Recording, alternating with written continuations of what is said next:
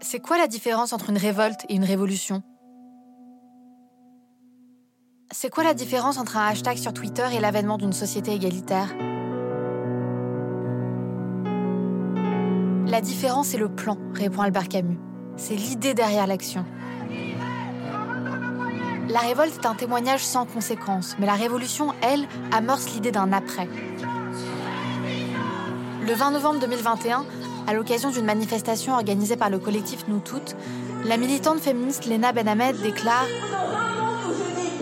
Je veux vivre dans un monde où je n'ai pas peur, un monde où la violence n'est pas impunie. C'est pour cela qu'elle et 80 000 autres personnes en France marchent ce jour-là, pour exiger une politique de lutte plus efficace contre les féminicides et les violences faites aux femmes. Nous n'avons jamais été aussi proches d'une égalité totale entre les femmes et les hommes. Ce qui manque pour y arriver, c'est un déclic. Et pour moi, ce déclic, il passe par l'utopie.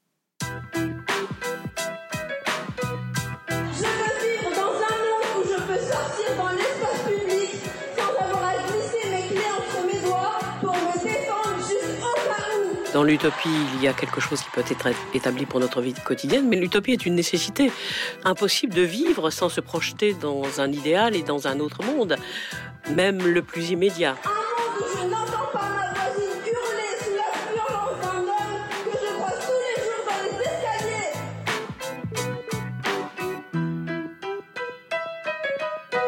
Rebecca Amselem, activiste féministe.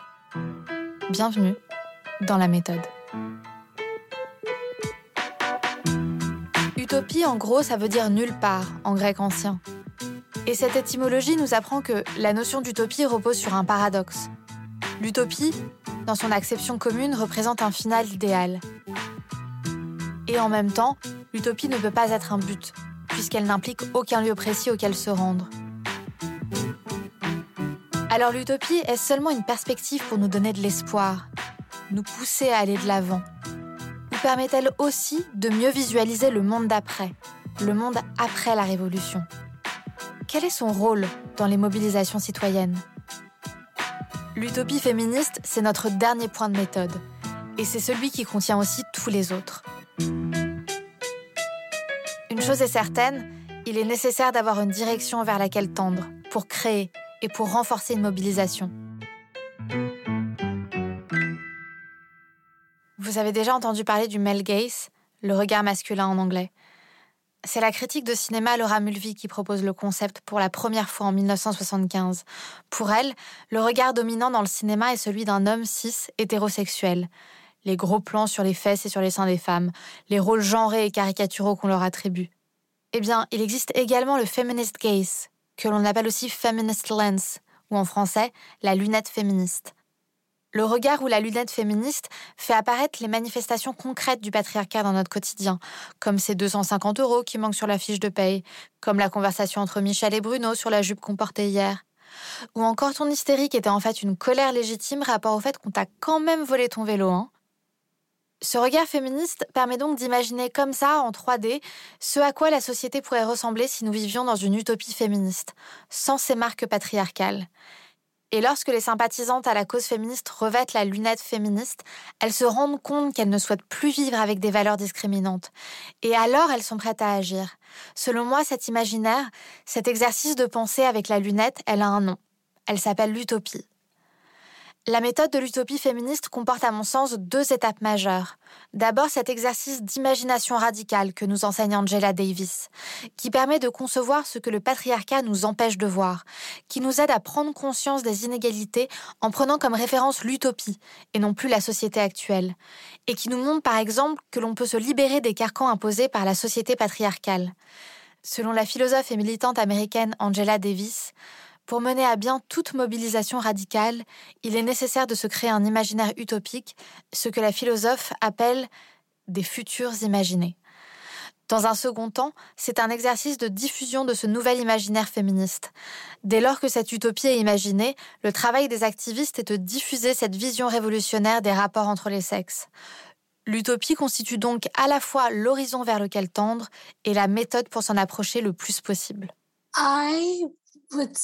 J'aurais plusieurs choses à dire sur l'utopie féministe. Cette femme, c'est Rafia Zakaria, avocate et intellectuelle féministe pakistanaise et américaine. La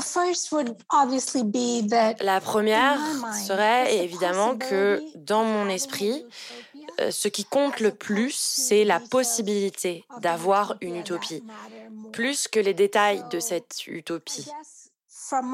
Donc, euh, j'imagine que, de mon point de vue, qui est celui d'une féministe racisée, pakistano-américaine et musulmane, euh, je pense qu'avoir cette vision d'une utopie, qui euh, serait évidemment le monde féministe idéal, c'est une source de motivation importante. Pour Afia Zakaria, la méthode de l'utopie pour atteindre une société féministe est vieille comme le monde.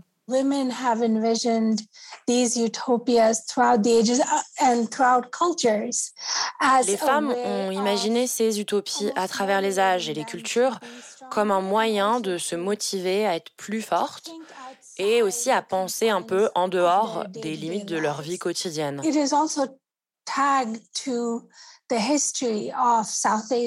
L'idée, elle est également liée à l'histoire des féministes sud-asiatiques parce qu'une des premières histoires écrites en anglais par une femme sud-asiatique, um, elle s'appelle Lady Land.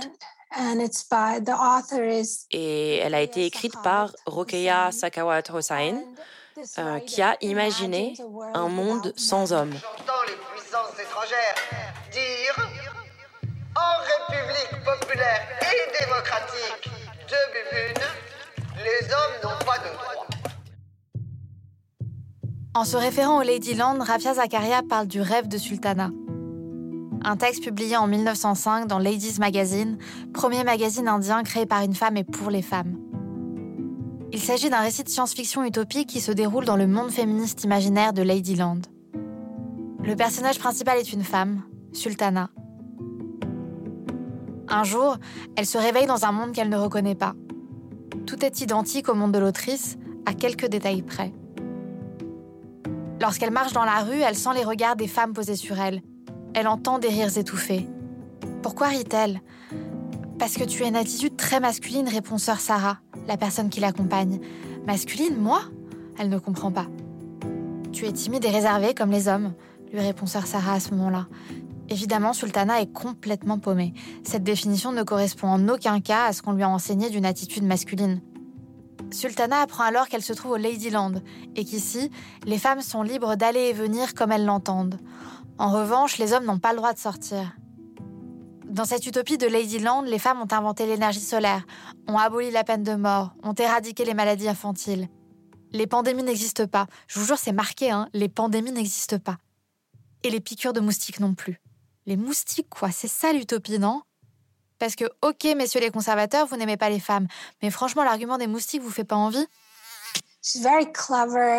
Elle décrit avec beaucoup d'intelligence et d'inventivité ce monde où se trouveraient les hommes et la paix qui euh, régnerait dans ce monde parce que les responsables ne seraient plus motivés par leur ego et par leur insécurité. C'est une toute petite histoire, mais euh, je recommande vraiment sa lecture. On peut la trouver sur Internet. Un monde où les hommes n'ont pas le pouvoir, donc. Le même principe que l'un des premiers récits utopiques du monde, également écrit par une femme, Christine de Pisan, au Moyen Âge. D'origine italienne, Christine de Pisan arrive en France à l'âge de 4 ans avec sa mère. Mariée à 15 ans, veuve à 23, nous sommes en 1387 lorsqu'elle se retrouve seule à Paris, avec une mère âgée et trois enfants à charge.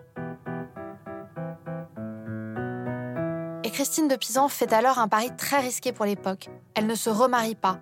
Elle devient écrivaine et invente son monde idéal. Un monde où les femmes peuvent faire ce qu'elles souhaitent sans être constamment jugées ou comparées. Un monde où l'égalité est réalité. C'est la cité des dames. L'utopie de Christine de Pisan est une cité de femmes dont les fondations sont si profondes que les murs sont inébranlables. Dans ce récit, l'écrivaine met notamment en lumière des figures féminines alors méconnues, comme la poétesse grecque Sappho, et la déesse romaine Minerve. Dans la Cité des Dames, Christine de Pisan est obsédée par un questionnement que je partage. Vous vous en êtes peut-être rendu compte. Comment se fait-il que nous vivions encore dans une société patriarcale? Christine de Pisan demande au sujet des figures féminines qu'elle cite dans son récit utopique pourquoi tant d'auteurs médisent-ils d'elles dans leurs ouvrages? Qu'est-ce qui les motive? Est-ce la nature qui les y pousse?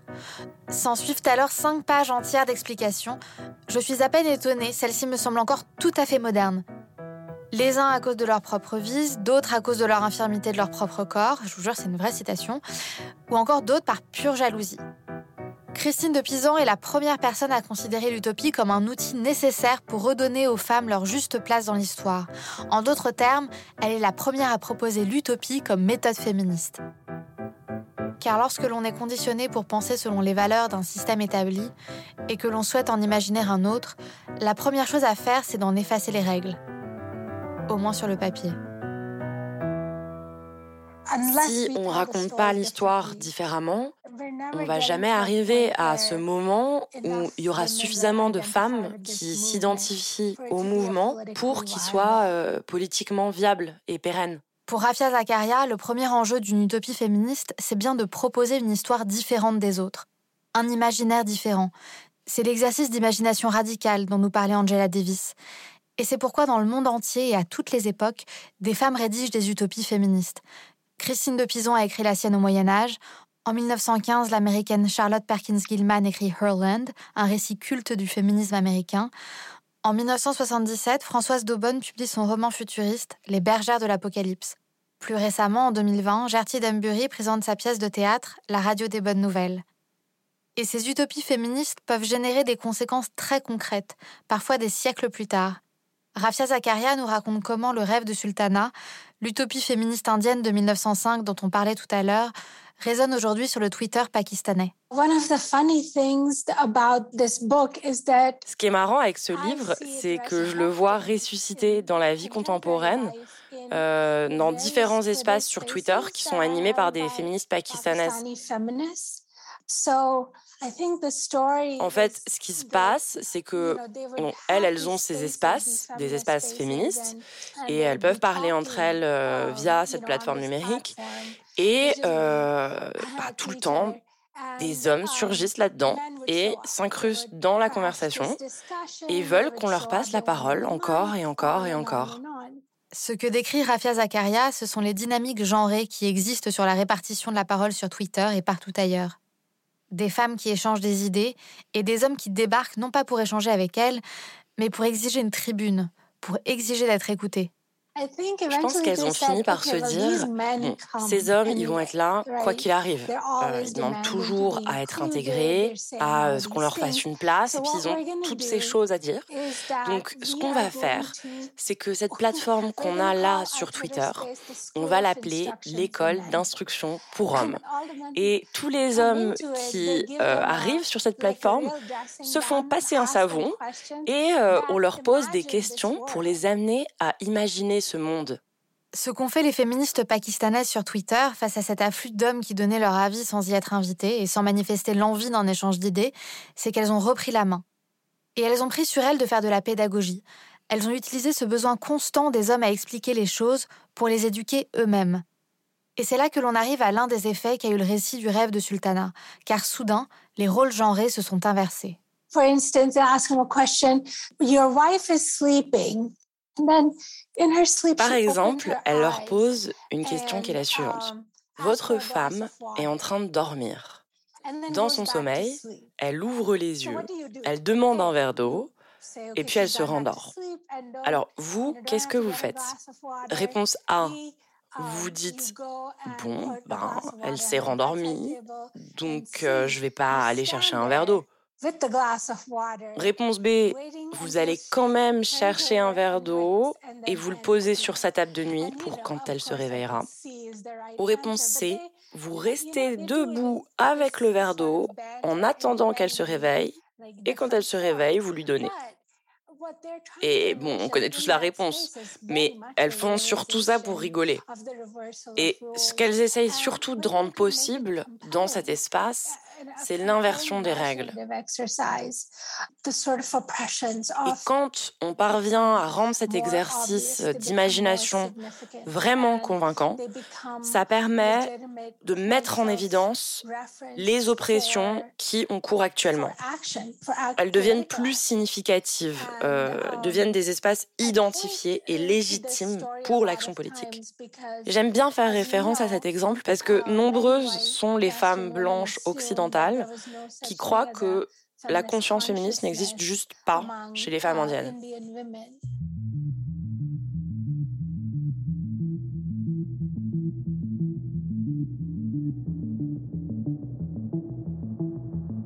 Les féministes pakistanaises ont créé un espace de parole virtuel proche de l'utopie du rêve de sultana.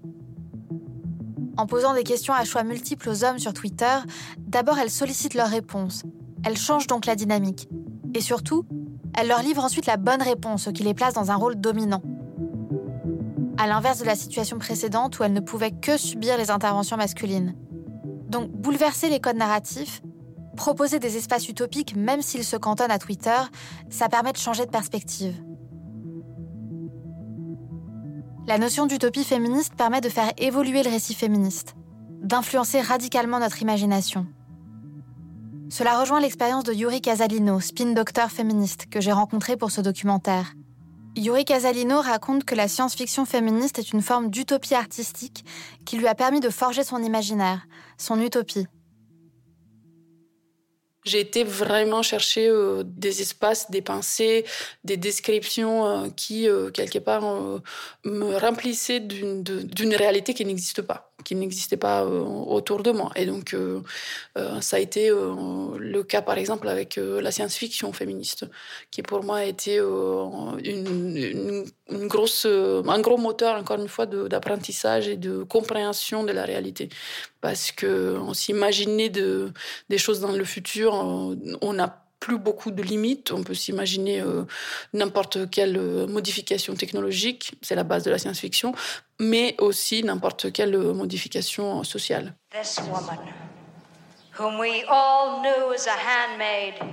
Je crois que j'ai dû voir la Servante écarlate, la version cinématographique euh, de Margaret Atwood, euh, c'est-à-dire tirée du bouquin de Margaret Atwood, je crois que c'était c'est les années 70, je pense.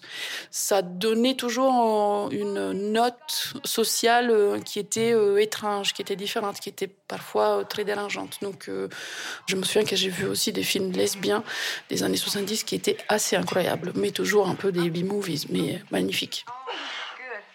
Je me souviens plus du titre. Je crois que c'était euh, Captain ou quelque chose comme ça.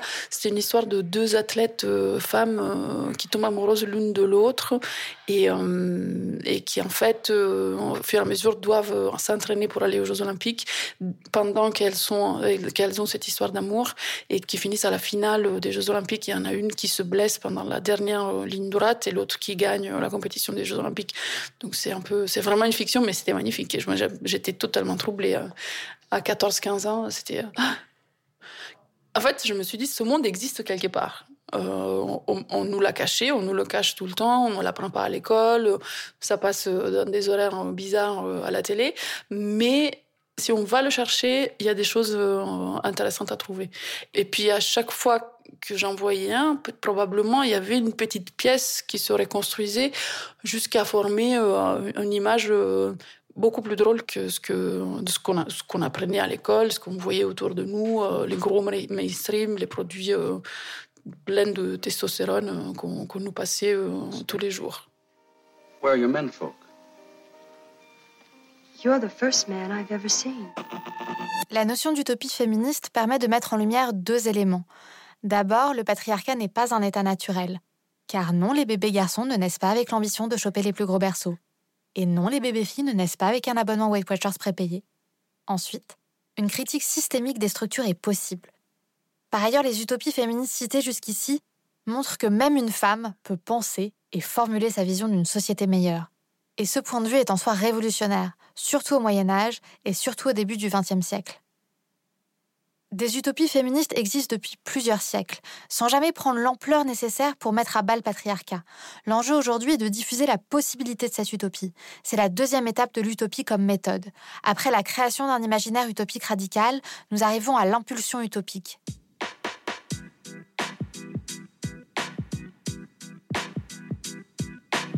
La notion d'impulsion utopique était très en vogue au sein du féminisme dans les années 70, pour créer une espérance joyeuse des changements sociaux.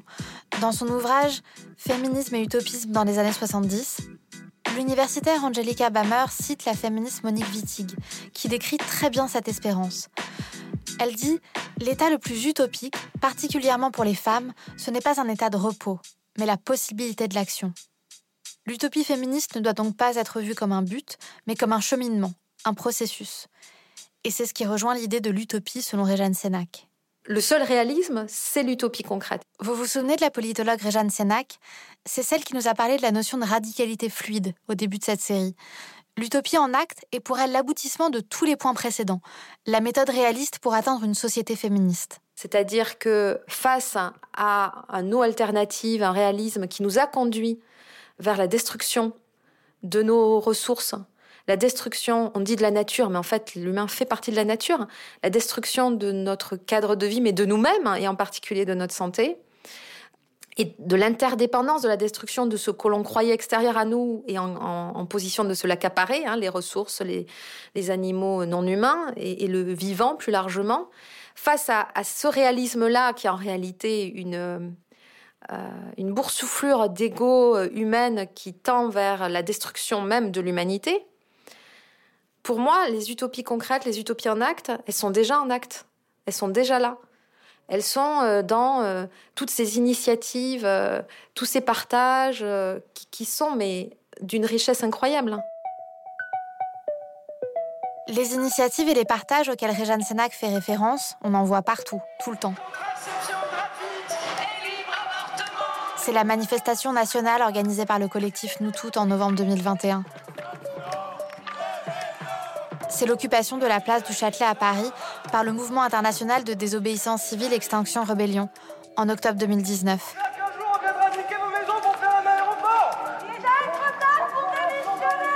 C'est la résistance et la vie en collectivité sur la ZAD de Notre-Dame-des-Landes. Ce sont les grèves du sexe qui ont eu lieu au Togo, au Kenya, en Italie, dont je vous parlais dans l'épisode 2. L'utopie en acte, c'est la mobilisation humaine, c'est l'interaction entre les gens et ce qu'elle génère quand on commence à rentrer dans cet univers, on se rend compte de toute sa richesse, de toute sa fertilité, de toutes ses désobéissances fertiles euh, et heureuses, mais qui ne sont absolument pas des mm, premiers degrés de bonheur. Euh, c'est des personnes qui sont euh, tout à fait conscientes de ces injustices, qui les touchent en tant que concernées ou qui les touchent en tant qu'alliés et qui perçoivent comme vital le fait de se mobiliser, mais pas uniquement pour leurs intérêts, mais pour que ce type de, relation n'existe plus et soit dénoncé et soit déconstruit. Donc moi je trouve qu'on arrive à penser les processus d'émancipation actuels que si on les pense comme de l'utopie en acte déjà là, déjà en mouvement, avec tout ce que ça a de complexe, d'intention, d'inachevé, mais de tellement satisfaisant au sens d'énergisant, de potentialité stimulante, que c'est pour ça que je ressors euh, complètement euh, reboosté et, avec un logiciel euh, complètement euh, réactualisé. parce que c'est vrai que j'étais avec un logiciel très idéologie old school. on va d'abord réfléchir sur le cadrage théorique et politique. On va se mettre d'accord sur ce qu'on entend par égalité comme liberté de non-domination. Puis voilà. Et en fait, c'est absolument pas le processus en marche. Et le processus en marche, il est fluide, il est radical, créatif Il y a quelque temps, j'ai eu l'occasion d'échanger avec l'aventurière et journaliste Lucie Azema lors d'un club des Glorieuses. Dans son dernier livre, qui s'appelle Les femmes sont aussi du voyage, elle démontre que notre imaginaire du voyage pâtit encore d'une vision très masculine et très occidentale. À elle, et comme d'ailleurs à tous les invités que j'ai eus au Club des Glorieuses, j'ai demandé à quoi ressemblerait une société féministe utopique. Et elle m'a répondu une chose qui m'a frappée. Dans une société vraiment égalitaire où la révolution féministe a été jusqu'au bout, euh, les hommes et les femmes vivent dans le même monde. C'est-à-dire que moi, j'ai vraiment l'impression maintenant que les hommes vivent dans un monde complètement différent du nôtre. Et je trouve que ça crée beaucoup d'incompréhension, que ça soit euh, dans l'amitié, dans le couple, dans le travail. Et finalement, euh, s'il y avait plus d'égalité, on vivrait tous dans le même monde. Et c'est drôle parce qu'en fait, on reproche souvent aux féministes de, créer une guerre des sexes, alors qu'en fait, la guerre des sexes, elle est là, elle, existe en fait, elle, elle, nous est imposée. Et nous, on essaye de rectifier ça. Donc oui, ça serait plus de compréhension. Par moi, c'est ce dont je rêve en premier. Ça serait vraiment pour moi l'utopie euh, totale.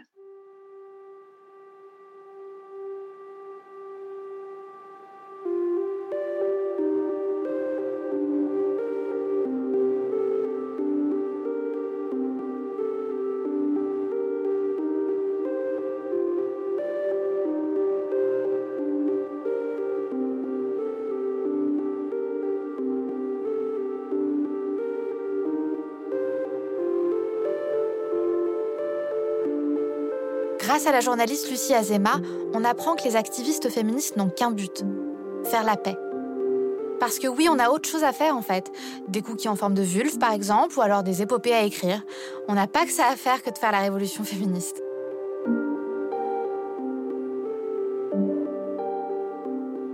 Ce que dit Lucie Azema, c'est que la guerre des sexes, elle, eh ben, elle est menée par la partie de la population qui veut conserver ses privilèges et les activistes tentent de mettre fin à cette guerre en rééquilibrant les pouvoirs. Il n'y a pas de raison qu'une femme ait moins de droits qu'un homme, non? Eh ben, c'est pas évident pour tout le monde. Le fait même de demander une paix des sexes implique d'être dans une démarche utopique.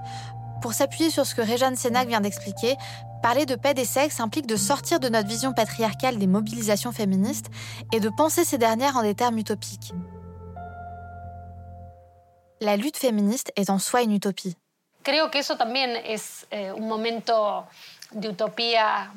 Je pense que c'est un moment d'utopie très important. On prend une décision collective, on s'organise et on sait qu'on a la force de rendre cette décision opérationnelle, de la porter, de la matérialiser. Pour la chercheuse et activiste argentine Veronica Gago, qui a cofondé le mouvement Ni Una Menos, en français Pas une de moins, en référence à leur combat contre les féminicides, les moments de décision collective sont en soi des moments utopiques. Y creo que eh, las huelgas internationales son un momento de fuerte utopía, ¿no? Et je pense que les grèves internationales, ce sont des moments d'utopie très forts, dans lesquels se dessine justement cette vie qu'on a envie de vivre. La proximité, les liens qui se créent à ce moment-là, font partie de cette utopie féministe. Garantizar que es un lugar eh, sin violencias, garantizar que bueno, hay un montón de esfuerzo colectivo. On se crée du temps pour nous, on se crée de l'espace pour nous, pour se garantir un lieu sans violence où il y a vraiment un effort de chacun pour faire en sorte que ces journées aient une sorte d'atmosphère, une atmosphère de fête.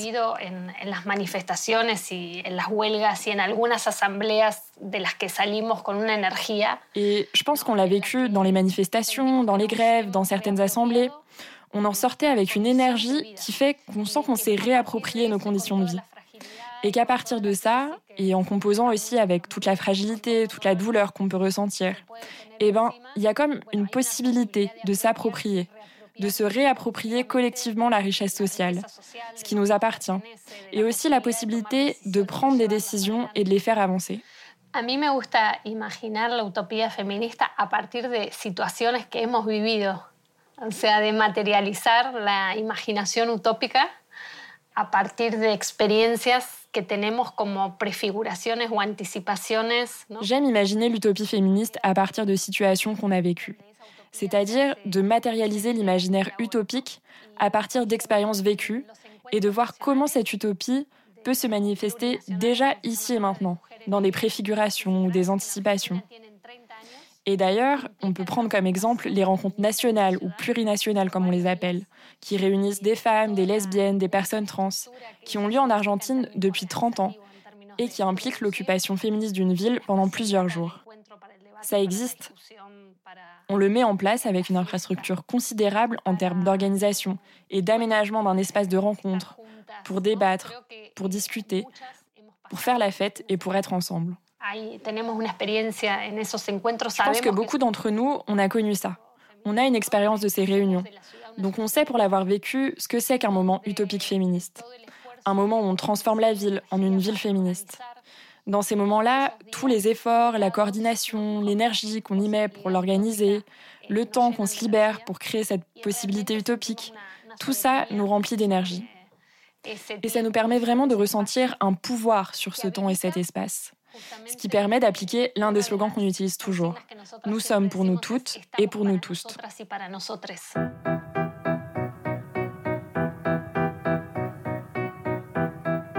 Ce que décrit Véronica Gago ici, c'est l'étape après l'impulsion utopique. Elle raconte l'expérience des utopies en acte de Réjeanne Sénac. Tout d'un coup, on se rend compte que l'utopie n'est plus uniquement cet horizon qui ne sera jamais atteignable. C'est plus fort que ça. C'est un sentiment d'invincibilité. J'ai un souvenir assez précis du 3 novembre 2016. À partir de cet après-midi, notre première journée de mobilisation pour l'égalité salariale. Les femmes travailleront pour rien. Bonjour Rebecca Amsalem. Je suis en interview du matin au soir. Bonjour à vous, Rebecca Amsalem. Je passe à la radio pour la première fois de ma vie. Ce qu'il faut, c'est aller plus loin. Nous, ce qu'on a Le lendemain matin, je suis épuisée.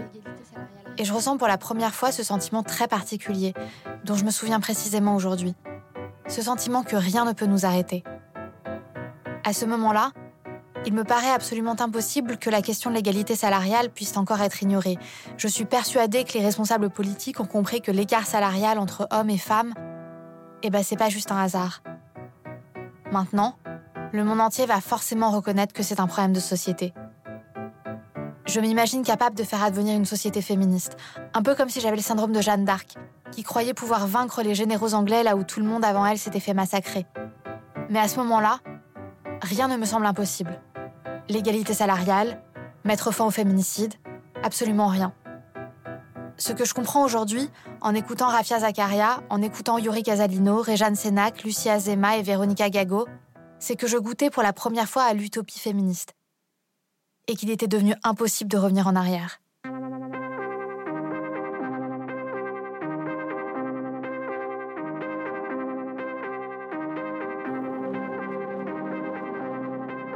La philosophe Amia Srinivasan décrit le féminisme de la manière suivante. Le féminisme n'est pas une philosophie, ni une théorie, ni même un point de vue. C'est un mouvement politique qui a pour ambition de transformer le monde jusqu'à ce qu'on ne le reconnaisse plus. Il pose la question que serait la fin de la subordination politique, sociale, sexuelle, économique, psychologique et physique des femmes? Il répond Nous ne savons pas. Essayons de voir. Le féminisme, c'est en soi une utopie. Car ce mouvement politique trouve son essence dans un cadre de pensée qui échappe au système patriarcal. Quoi Un mouvement dans lequel l'histoire avec un grand H n'est pas racontée, éditée et publiée par des hommes avec des petits H? Quoi Un mouvement dans lequel les femmes ne souhaitent pas être des objets de désir? Quoi Un mouvement dans lequel la joie naît du vivre ensemble et dans lequel la tristesse disparaît en même temps que les rapports de domination? Oui, et dans un système oppressif envers la majorité de la population mondiale, des femmes et un ou deux hommes se sont dit que quelque chose clochait. Que ce n'était pas normal d'être gêné lorsque cet homme vous regardait avec insistance dans un bus bondé. Qu'il n'existait pas de raison médicale à ce que ce même homme fasse une syncope en lisant une phrase en écriture inclusive. Que la seule raison pour laquelle je ne vais pas faire un jogging à minuit, c'est parce que je déteste absolument le jogging. Pas parce que j'ai peur. Que les noms de Louise Labbé, Kim Adonizio, Sylvia Plath, André Chédid, Je crois que la poésie est un levier de liberté aussi. Bell Hooks, Maya Angelou, You can shoot me with your words, you can cut me with your lies, you can kill me with your hatefulness, but just like life, Alice Walker devrait nous être familier. Que le masculin ne devrait pas l'emporter sur le féminin. Parce que le patriarcat n'est pas inéluctable. Parce qu'il est possible de vivre dans une société féministe. C'est possible. Voici à quoi sert l'utopie. À proposer une alternative imaginaire afin de lui laisser la possibilité de devenir réalité. Tout termine par une évidence. L'utopie après laquelle je cours, je la vis depuis plus de six ans, en imaginant un après. Je travaille parmi des milliers d'autres activistes à proposer une autre manière de voir le monde, différente de ce que l'on nous enseigne.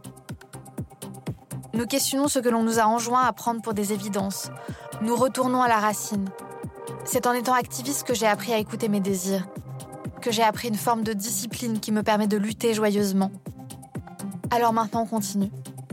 On invente, on crée, on réforme et on révolutionne. On élargit toujours davantage le passage vers l'utopie, pour que d'autres, de plus en plus nombreux, nous rejoignent à l'extérieur. Et pour qu'un jour, dans pas longtemps peut-être, il ne reste plus personne à l'intérieur.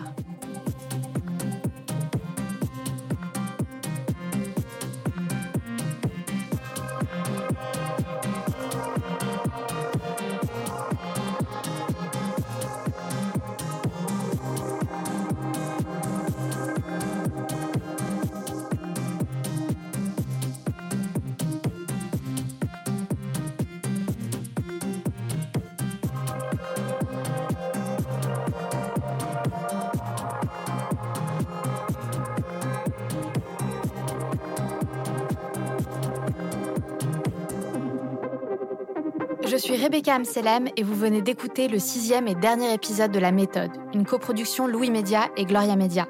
Les crédits sont un peu plus longs d'habitude, mais restez, ça vaut le coup. Cette série documentaire a été réalisée par Alexandra Candy-Longuet. Je l'ai coécrite avec Léna Coutreau en collaboration avec Fanny Ruet. Soukaina Kabal était à l'édition et à la production.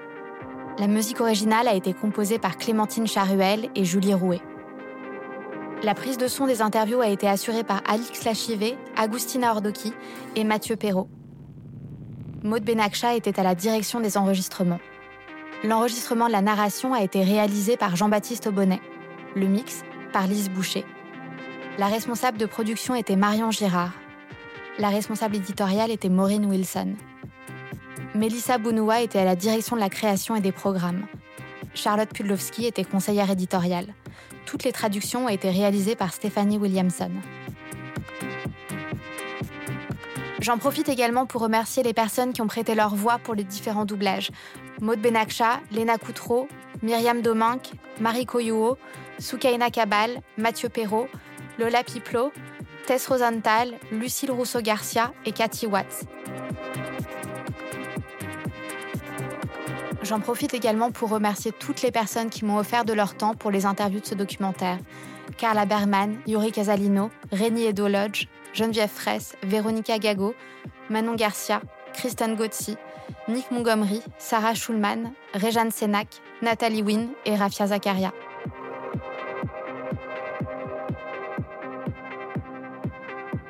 Si ce podcast vous intéresse, n'hésitez pas à en parler autour de vous, parce qu'on va la gagner cette révolution.